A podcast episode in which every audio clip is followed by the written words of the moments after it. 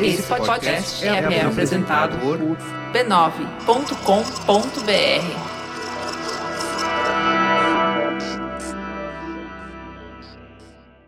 É isso mesmo que você ouviu.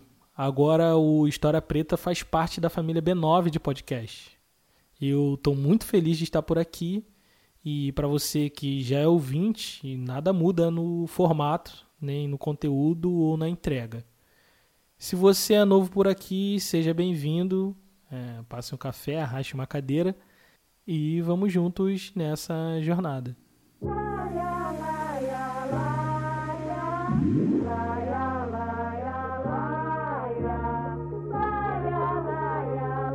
E é assim, desse jeito gostosinho, que o MC da abre o seu mais novo álbum. Cheiro doce da ruda, penso em Buda, calmo.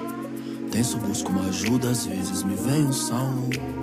Amarelo, como ele mesmo define, é um álbum solar que busca construir pontes, falando com maturidade das nossas fraquezas, certezas e lutas do dia a dia. Ele soa para mim, pessoalmente, como uma manhã de domingo. Eu vivo a semana inteira na correria, lutando para sair fisicamente e mentalmente inteiro no fim da semana. E eu sei, eu sei, não tinha que ser assim, mas é assim para a maioria de nós brasileiros. E o domingo é o dia que mais eu sou eu mesmo. Levanto sem despertador, faço meu café com calma e o cheiro do café, sabe, impregna toda a casa. E sem pressa eu troco uma ideia sobre o futuro, presente e coisas do cotidiano com a minha companheira. O domingo é o dia do descanso, não só do corpo, mas também da alma. E esse álbum é isso para mim.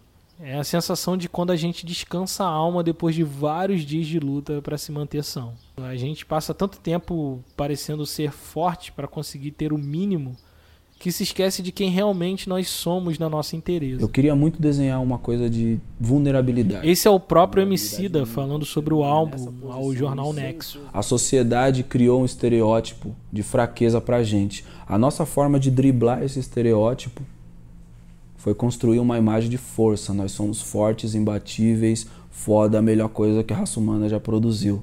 E aí a gente virou esse gigante de metal, sabe? Só que de repente, mano, você começa a sentir uma outra coisa, uma outra cobrança interna. E é exatamente isso que se passa com a maioria das pessoas negras. Desde que o primeiro africano sequestrado teve a sua humanidade negada, a população negra tem lutado para ter sua humanidade reconhecida de novo. E nesse processo a gente acha que não tem direito ao descanso da alma e acaba virando o super-humano. A Linda Quebrada, ela também fala uma coisa foda. Ela fala que a gente faz uma transição da subhumanidade para superhumanidade. E a única ansiedade que a gente tem é de ser humano. E esse direito é um direito que a gente não possui até hoje. Então eu vou de um lugar invisível para um lugar super exposto, sabe? No lugar de invisibilidade eu não tinha acesso a coisas básicas, tipo ir no mercado e fazer compra, sabe? Mas o que me dá o direito de brincar de ser humano é esse lugar de sobre-humano no qual eu sou colocado a partir do momento que eu viro uma pessoa reconhecida pelo meu trabalho, sabe? Nessa ansiedade por humanidade, a gente comete um monte de equívoco, inclusive com a gente mesmo. Nossos passos são longos, vêm de muito longe. De ancestrais que não fraquejaram e lutaram sem nem mesmo poder ver o dia solar chegar. O domingo para a alma, Hoje eu quero refletir um pouco com você sobre as lutas passadas que nos trouxeram até aqui, para essa possibilidade de um lugar, de um refúgio, nem que seja de tempo em tempo. Se a gente hoje tem a possibilidade de um respiro, mesmo que momentâneo, é porque muita gente que não pôde tê-lo lutou em dias muito desfavoráveis e difíceis. Obviamente, continuamos lutando ainda hoje, construindo, progredindo, mas isso é só a continuidade de uma história longuíssima de lutas, dores e amores. Que sem elas não haveria Emicida, Amarelo, História Preta, nem nada disso. É sobre amar a si mesmo e ao outro. É sobre o elo que une a luta passada e presente. Meu nome é Tiago e o História Preta de hoje é sobre Amarelo.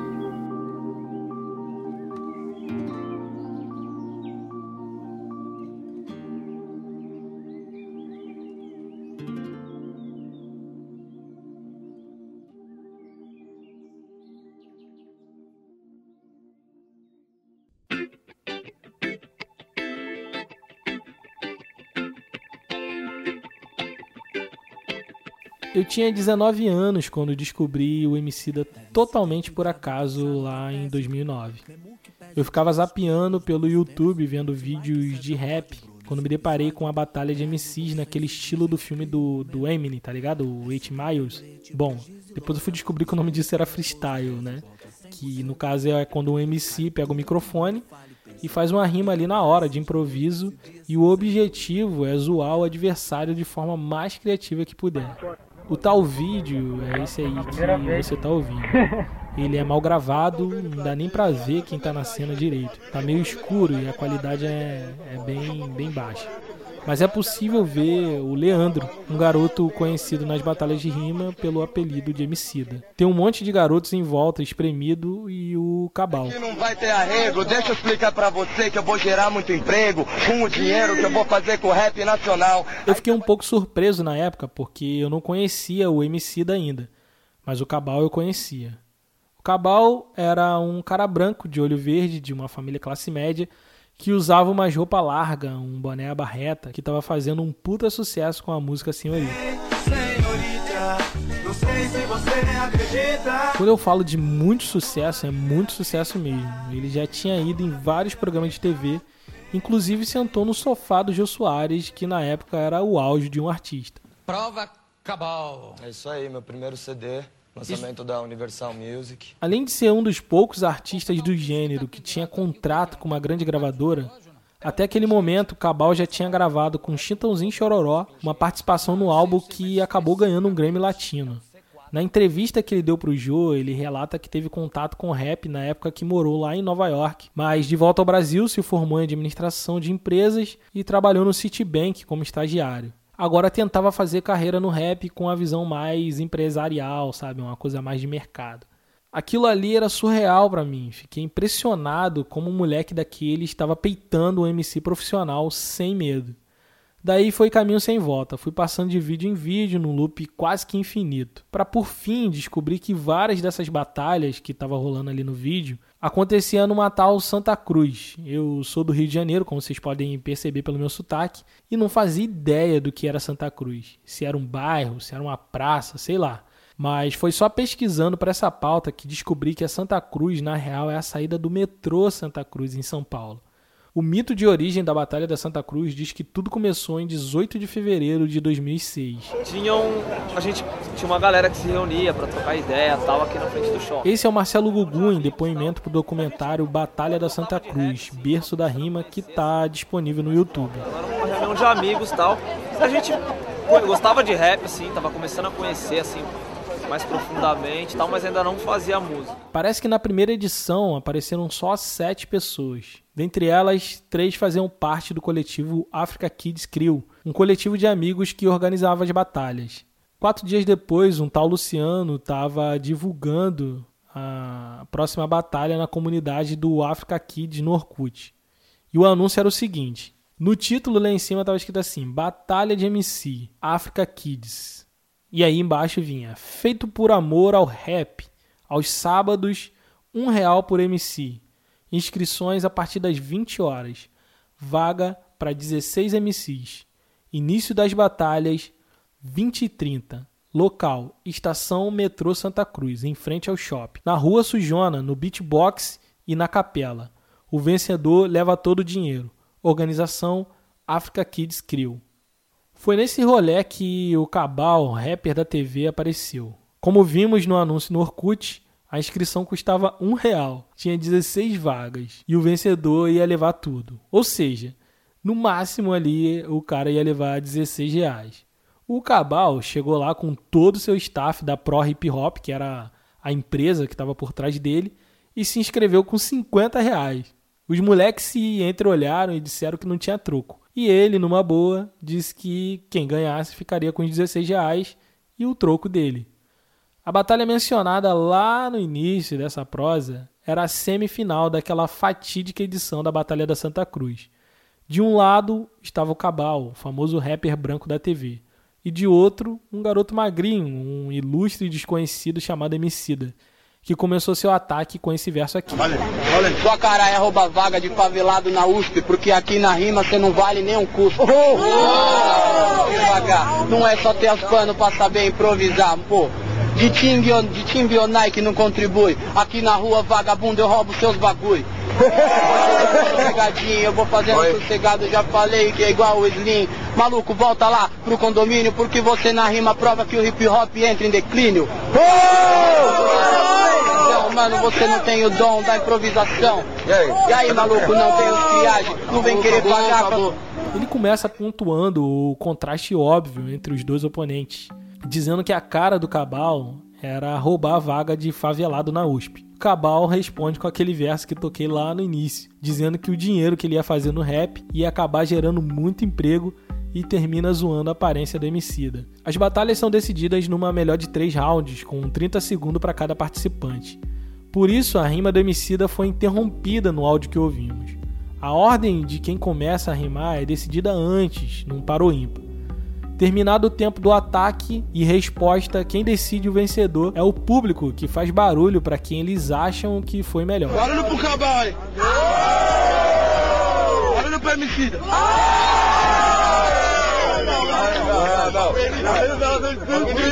Aí vocês estão vendo isso aqui, É só pra mano. começar isso aí, mano. Cabal fica indignado quando percebe que o público fez mais barulho para Emicida. O Andrei, um dos organizadores, diz: Não, mano, Os dois rimou bem, mano. Sem dessa não, é, agora os dois rimou bem, mano. O grito deu pra ele, o caminho maluco começa porque é a voz do povo. A batalha continuou e no segundo round o Cabal ganhou. O terceiro era o desempate e quem levou a melhor foi o Emicida. O staff do Cabal exigiu um quarto round e quase rolou pancadaria. Mas o quarto round, se teve, não serviu de nada, porque os ânimos acabaram não, não se acalmando. Cabal, por fim, decidiu ir embora e a molecada devolveu os 50 contos dele. Isso era 2006 e eu, em 2009, assisti tudo isso no YouTube e queria saber mais daquele moleque que botou o rapper com contrato com gravadora multinacional para correr de uma batalha de rua organizada por garotos da periferia. Foi aí que eu encontrei a mixtape para quem já mordeu o cachorro por comida até que cheguei longe. A Bíblia fala de uma manhã no futuro, talvez seja esse em que nós estamos vivendo, em que todos poderão cantar uma grande canção pela paz. Quem já mordeu um cachorro por comida até que eu cheguei longe. Eu digo que encontrei porque foi isso mesmo. Numa época que não existia Spotify, música por stream, essas coisas, eu achei o álbum do Emicida num site antigo chamado Forshare. Nem sei se esse site existe ainda, mas a maioria dos álbuns que eu não encontrava em loja de CD, eu baixava ali daquele site. Preciso dizer aqui, antes que você me julgue, que eu era um garoto honesto e comprei muito CD nessa época. Eu já trabalhava, era funcionário público. E tem mais um elemento nisso tudo, porque eu era evangélico, então eu tinha uma certa culpa de piratear as coisas. E o CD do Emicida não tinha nas lojas de disco da minha cidade. E só depois que eu fui descobrir que a razão disso talvez fosse o fato de que ele vendia o CD dele de mão em mão nos shows. Quando eu dei o play, eu fui recebido pela primeira faixa, que se chama É Necessário Voltar ao Começo.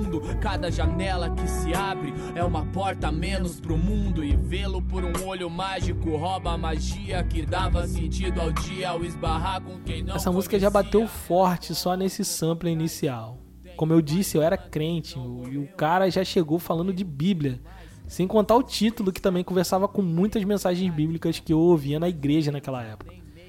E o que vem a seguir são mais 5 minutos de linhas pesadas que ele não desperdiça nenhum verso. Amigo, ali foi caminho sem volta. Eu trabalhava lá em Niterói nessa época e morava em Nova Iguaçu. Eram 5 horas de trânsito todo dia, duas e meia para ir, duas e meia para voltar. Eu saía 4 e meia da manhã de casa. Tinha um MP3 de 128 mega que coube exatamente todas as 25 músicas dessa mixtape, que tinha um pouco mais de uma hora de duração. Isso já era fim de 2009, mais ou menos, e eu ouvia esse álbum sem parar. Talvez aquilo tenha mudado minha vida para sempre, ou talvez eu esteja só exagerando e minha memória me pregando uma peça. Sobre a minha experiência pessoal de 10 anos atrás, eu não posso afirmar com toda certeza. Mas hoje, olhando para o que o rap se tornou no Brasil, eu posso dizer com toda certeza que esse álbum foi um divisor de águas. Depois de 10 anos, não tem nenhum rapper brasileiro que não concorde que esse álbum foi um divisor de água para o rap nacional. Isso é fácil como tirar doce da boca de outra quebrada. Natural, igual pentágono, ainda hoje igual Guantánamo. Meu olhar de quadrilátero diz que bom ainda não tá, mano. Tô caminhando. Talvez a maior referência de rap até então era os Racionais, obviamente. Eu ouvi Racionais. Quem não ouviu Racionais naquela época talvez não estivesse vivo.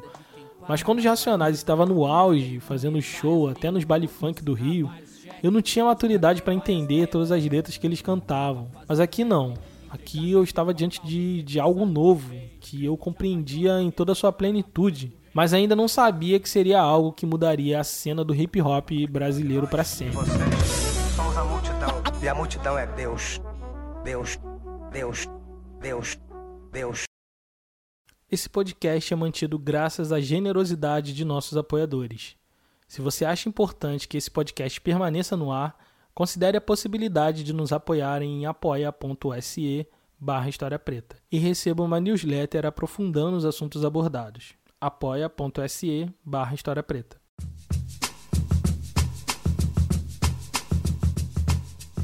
A Santa Cruz foi o berço de muitos rappers, e de lá que veio os três principais nomes dessa nova geração de rimadores pós-racionais: Emicida, Rashid e Projota. Comecei a batalhar em 2006, na Batalha do Santa Cruz exatamente, tá ligado? A gente colava na Galeria Olido também. Só que lá a gente não batalhava, a gente fazia um freestyle toda vez ali na rua.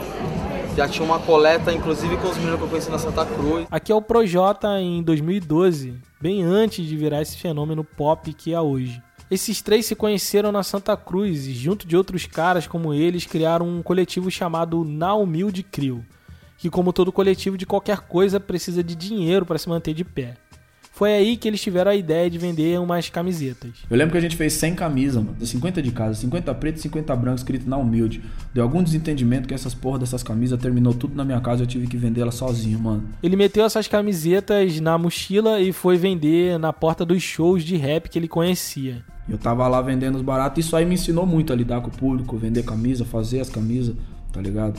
Quando a gente lançou a primeira mixtape, eu meio que já tinha uma espécie de molde disso.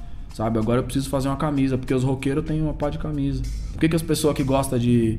que se identifica com Emicida, tá ligado? Não vai ter uma camisa, tipo, pra mostrar pro mundo, tipo, ó, oh, mano, tô escutando essa parada aqui. Parece boba essa ideia, mas o rompimento com o pessoal da Na Humilde Crew deu um estalo neles de que precisava ser feito para financiar o sonho de ser um MC. Dos três amigos do coletivo, o Emicida foi o primeiro a começar a gravar sua própria mixtape. E a partir daí construir a sua carreira de forma mais profissional caminhando sozinho. Sozinho não, porque desde o início já tinha uma pá de gente correndo junto com ele para que essa parada rolasse. Inclusive o seu irmão Evandro Fiotti. Ele começou a gravar a primeira mixtape quando concluíram as gravações, a gente já deu a alcunha de Laboratório Fantasma para ser o primeiro selo que ia divulgar os trabalhos do MC. É interessante ver que desde o primeiro momento em que ele decidiu gravar suas próprias músicas, eles também decidiram que as paradas seriam todas deles. Sim, eu que acompanho a história dos pretos no Brasil, sei que, mano, a gente é dono de pouquíssima coisa, tá ligado? A gente sempre gera dinheiro pra uma terceira pessoa, tá ligado? Os artistas sempre geram dinheiro. Na história dos pretos, então, mais ainda, mano.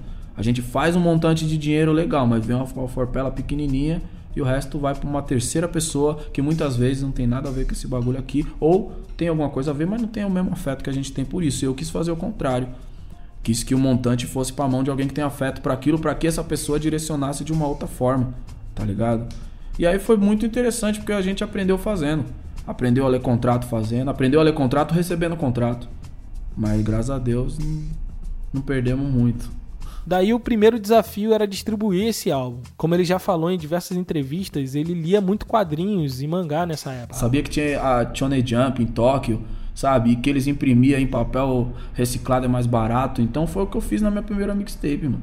Tá ligado? Eu catei o papel ali, aquele papel craft, que não é um papel reciclado, não é um papel jornal, mas é um papel que é um pouco mais barato para você comprar em grande quantidade. Comprei um rolo daquilo ali, mano. Eu, Fiote, é, a Carolina, a Natasha, todo mundo se internamos ali, começamos a desenhar molde de CD, carimbar colocar mixtape dentro e, e, e ir pra rua, assim. Ali já tinha um pensamento de empresa nascendo, mas não como, como empresa. Não falo de carreira também, porque também eu tenho a impressão de que quando você fala carreira parece que você tinha tudo planejado. E nós não tinha nada planejado.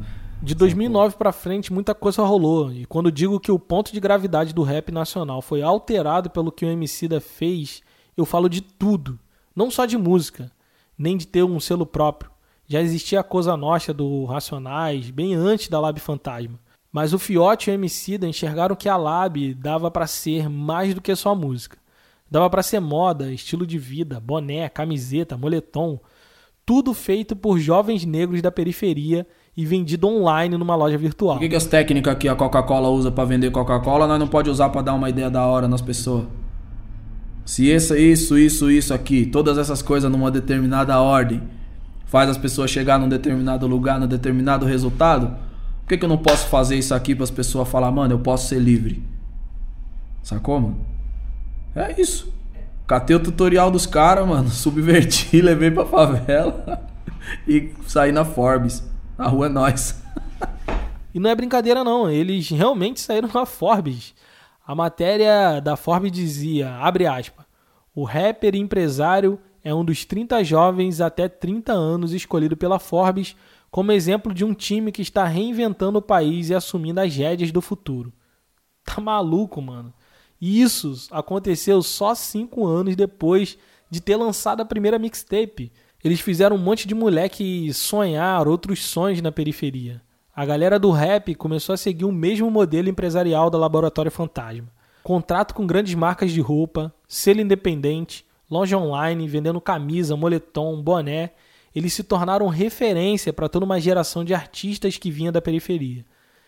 E é mais ou menos disso que ele está falando aqui nessa entrevista que ele concedeu ao jornal Nexo em outubro de 2019. Isso não é só o que eu faço, é o que o Rael faz, é o que a Drica faz. É a essência da, da existência da Laboratório Fantasma. A partir do momento que as pessoas se conectam com isso aqui, principalmente quando elas vêm aqui, toda semana, se você vier aqui com frequência, você vai ver que sempre estão passando artistas novos por aqui, outros não tão novos assim. E a relação deles com esse ambiente é essa. Elas vêm aqui e elas recarregam a bateria e voltam para o mundão e falam, mano, é possível se a gente se organizar, se a gente trabalhar, se a gente se dedicar, sacou? Eu me lembro ainda hoje do dia que eu acordei para trabalhar e vi de pé na cozinha da minha casa o vídeo do primeiro desfile da Laboratório Fantasma na São Paulo Fashion Week.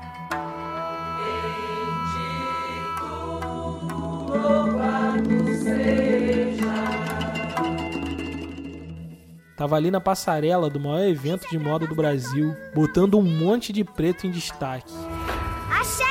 Sempre foi quebra de corrente. Sem brincadeira. Isso é luta escondida na dança. É igual capoeira. Resistência mocada na trança. Beleza, guerreiro. Mais uma vez, a Laboratório Fantasma nos mostrava que não era só sobre vender camisa escrito A Rua é Nós. Era sobre botar a rua em destaque. E parece que é sobre isso que ele tá falando o tempo todo em amarelo. Sobre essa fé na vida, saca? Sobre a vida cansada que precisa de recarga. Sobre a mente vacilante que precisa de boas referências positivas que vão nos dizer: calma, calma, vai ficar tudo bem. Vamos se organizar. De alguma forma, desde o início, o Emicida parecia sinalizar isso na sua arte e na Laboratório Fantasma. Há um futuro possível para nós. É claro que na época ele estava só querendo pagar as contas e sair da miséria, como muitos pretos fazem ainda nesse país. Mas de fato, eles começaram a ir além de ganhar dinheiro apenas. E na segunda mixtape que ele lança, ele começa já se perguntando: e agora? E a primeira música se chama E Agora? Agora nós tem carro, Casa, comida e vai cantar que não dá pra vencer na vida. Então existe uma coisa de ser sincero com o público. E aí nesse momento, em 2019, eu acho que eu tenho que ser justo com o tipo de vida que eu levo. E aí eu tô falando, ali, ali você tá ouvindo o MC da pai. Entendeu? O MC da estabelecido. O MC da que eu acho que esse deveria ter sido o MC da desde lá do começo, mas houve um buraco aí por problema da sociedade. Foi esse buraco social que fez com que ele achasse que já tinha chegado longe lá na primeira mixtape.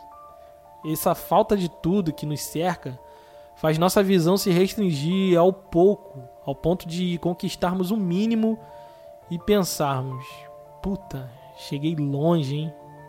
Eles não faziam ideia do tanto de coisa que eles ainda iriam realizar e conquistar. E eu não tô falando só de coisas materiais, não, porque eu nem sei mais o que de material eles podem conquistar ainda. Eu tô falando das coisas que se constroem no campo simbólico, na mente de cada pretinho brasileiro que sabe quem é o Emicida e pensa: e se não existisse esse buraco social tentando me engolir? Quão plena minha vida poderia ser?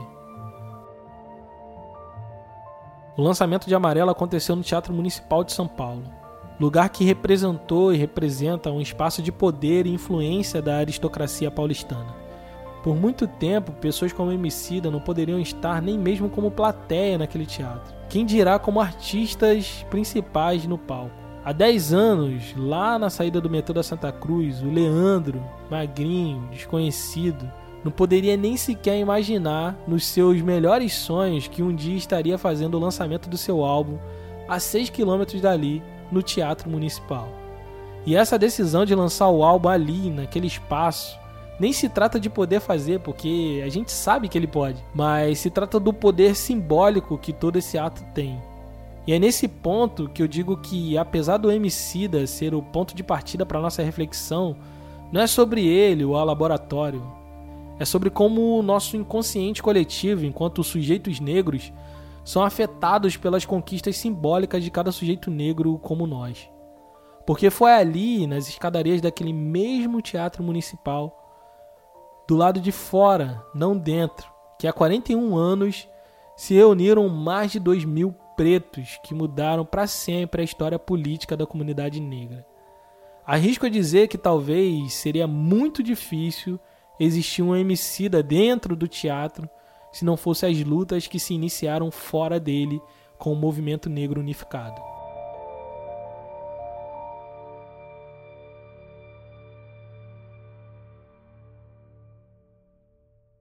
Em 1978, um grupo de quatro meninos negros, atletas de vôlei do clube de regatas Tietê, foram expulsos da piscina do clube. O segurança que tirou os meninos alegou que se permitisse eles ficarem ali, o clube perderia mais de 100 sócios no dia seguinte. O Brasil vivia uma ditadura há mais de 10 anos e era cada vez mais comum esse tipo de arbitrariedade acontecerem nos espaços públicos. Acontece que isso não era novidade para a população negra, que com ditadura ou sem continuava a ser violentada nos seus direitos mais básicos como cidadãos.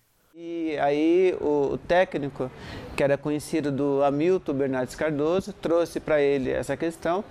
A gente debateu, mas não tinha muito o que fazer. Mas ele trouxe com o processo né, de discriminação. E na época, o Armando Falcão, que era o ministro da Justiça, no final do ano, né, foi dado um parecer dizendo que é, outros sócios, que tinha é, sócios negros no clube. Então, se tinha sócios negros, né, não tinha razão para ter a discriminação.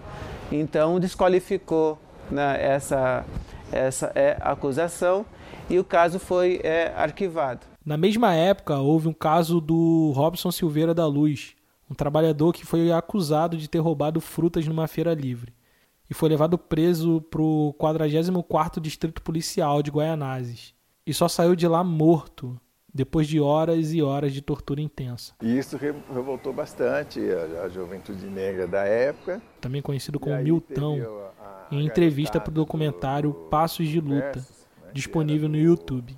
Afro-Latino-América, eles uh, chamaram a gente para uma reunião sobre essa, essas questões, né? E, e decidimos uh, criar o movimento unificado contra a discriminação racial e estabelecemos como, como a primeira tarefa um ato público no 7 de julho uh, contra o racismo, denunciando a violência policial, né, essas coisas todas. O mundo estava vivendo um momento de efervescência política nas pautas raciais. Nos Estados Unidos, a luta pelos direitos civis avançava e surgia em seguida o Partido dos Panteras Negras. Vários países da África passavam por lutas anticoloniais e na África do Sul, a luta contra o apartheid era a pauta da hora. Parecia que o negro em diáspora e na África estavam com as lutas políticas alinhadas. Mas talvez seja só impressão, porque, na verdade, os negros nunca deixaram de se organizar e lutar contra o racismo. A população negra sempre esteve em movimento. Né? É, nós falamos normalmente do movimento negro, quando a gente fala essa, essa expressão movimento Esse negro. é o cientista social Ramate Jacino. Temos aquilo que a gente chama o novo movimento negro, que surgiu a partir da década de 70, com a fundação do MNU, mas a população negra sempre esteve em movimento. Os 350 anos de escravidão são 350 anos de luta, de movimento contra a escravidão. Uma carta aberta distribuída à população convocava os negros a formarem centros de luta, nos bairros, nas vilas, nas prisões, nos terreiros de candomblé e ubanda, nos locais de trabalho e nas escolas. O objetivo era organizar um embate contra a opressão racial, a violência policial, o desemprego, o subemprego e a marginalização da população negra. A estratégia que prevaleceu naquele momento do movimento foi a de combinar a luta do negro com a de todos os oprimidos da sociedade. A violência policial contra as prostitutas e os LGBTs foi frontalmente combatida pelo movimento negro unificado. Isso, meus amigos, era a década de 70, durante a ditadura militar. Poder político era um anseio daquela geração de jovens negros. E dali saíram as primeiras demandas de ações afirmativas com cotas raciais nas universidades, além da obrigatoriedade do ensino de história da África nas escolas. Conquistas essas que só tornariam realidade nos anos 2000.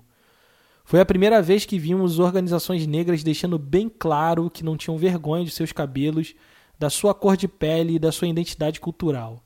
A verdade é que organizações políticas como o Movimento Negro Unificado pavimentou as estradas que hoje podemos caminhar com tranquilidade. Toda uma geração de negros com orgulho de suas origens que puderam alcançar os acessos a bancos universitários e conquistar os seus espaços de poder devem, em alguma medida, às movimentações políticas iniciadas na década de 70. De fato, a história que nos foi ensinada omitiu esse capítulo importante da nossa trajetória como brasileiros mas até para quem viveu no período foi difícil conhecer a luta quase silenciosa que desagou no movimento negro unificado. As divulgações de congressos e reuniões eram de panfleto em panfleto.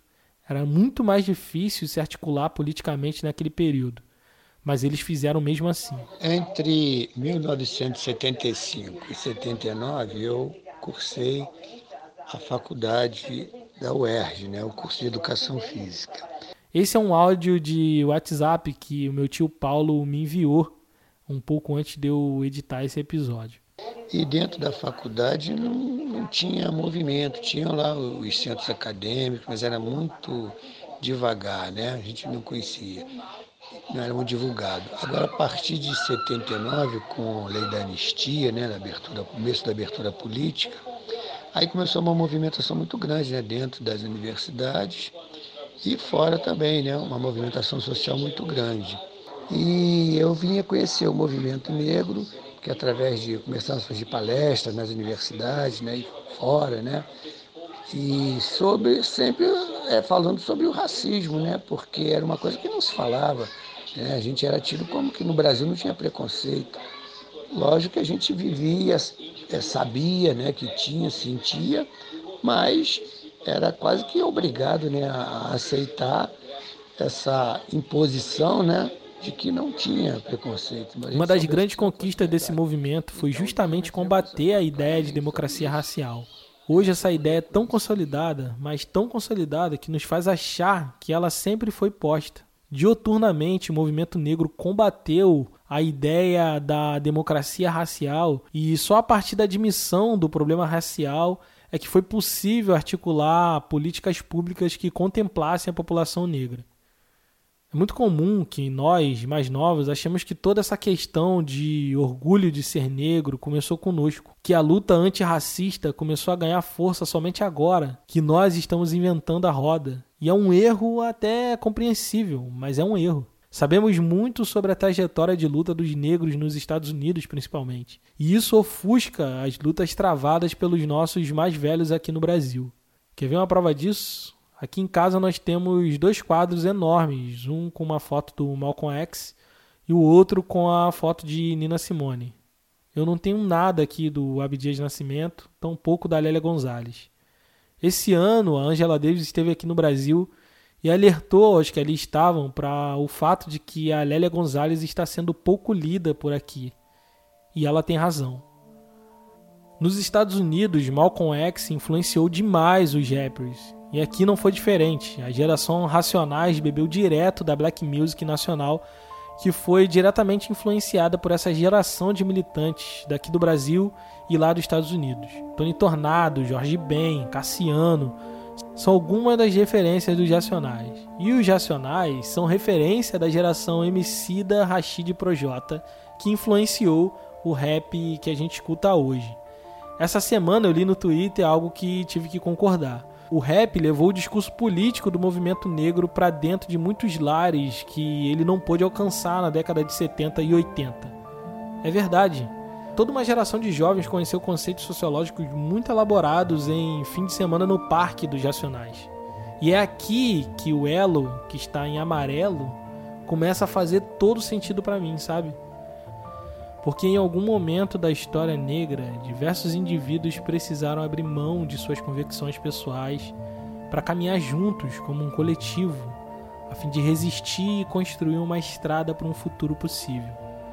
E hoje só é possível sonharmos com novas possibilidades, onde, como indivíduos, podemos escolher e sonhar com o futuro que queremos ter, graças à coletividade passada que nos trouxe até aqui.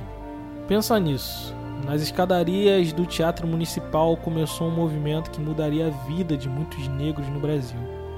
E 41 anos depois, um desses negros voa sonhos tão altos e possíveis que agora pode estar lá dentro daquele mesmo teatro, mas agora no palco, celebrando a plenitude da existência de si e dos seus.